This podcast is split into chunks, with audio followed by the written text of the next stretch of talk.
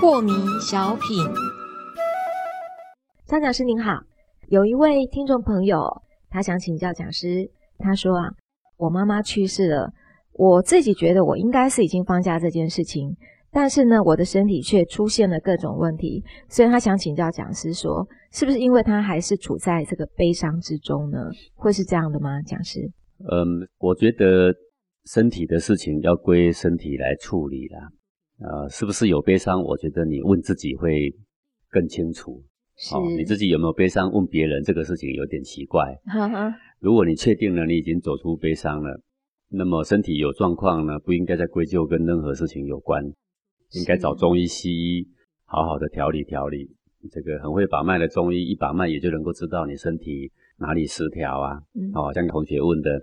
嗯，他常常有莫名的火，会攻击别人，对不对？哈，会跟人家不和，对不对？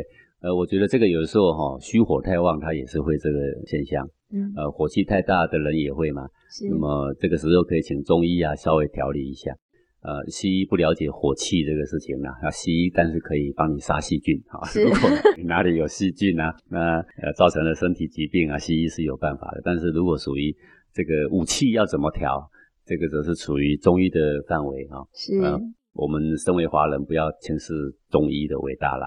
几千年的文化，无限的临床实验，才造就了最后的药方。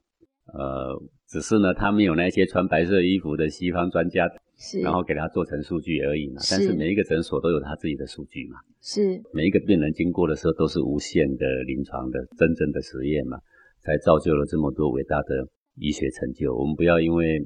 地方的科技啊、物理、化学啊各方面比较昌盛，就忽略了老祖宗的智慧啦。对，我是很鼓励说，有身心上的疾病呢，找高明一点的中医师来调理呢，往往可以得到很好的效果。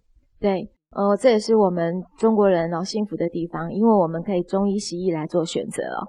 那西医当然，因为它的药定，它都可以根据那个成分有很精确的数据啦。那我们中药的确有药效，只是因为它没有办法根据每个中药来做出那样的数据，但并不代表我们历来以来的这些呃中医师啊，他们不像西方有非常完善的资料库数据来呈现，是每一个人都是他的临床经验而已。对啊，啊，这个就是。很多的药方会失传，也是因为这样，因为各有各的秘方嘛。是，对。那么西医它的优点呢，就是它都是医学性的公开嘛。对。如果有效，它就不会被遗失了嘛。嗯。不过我们现在大家都要知道，西医对于慢性病是一筹莫展。是。所以这一百多年、两百多年来，所有的慢性病几乎没有一项是经过西医的研究而能够呃加以根治的，是没有的。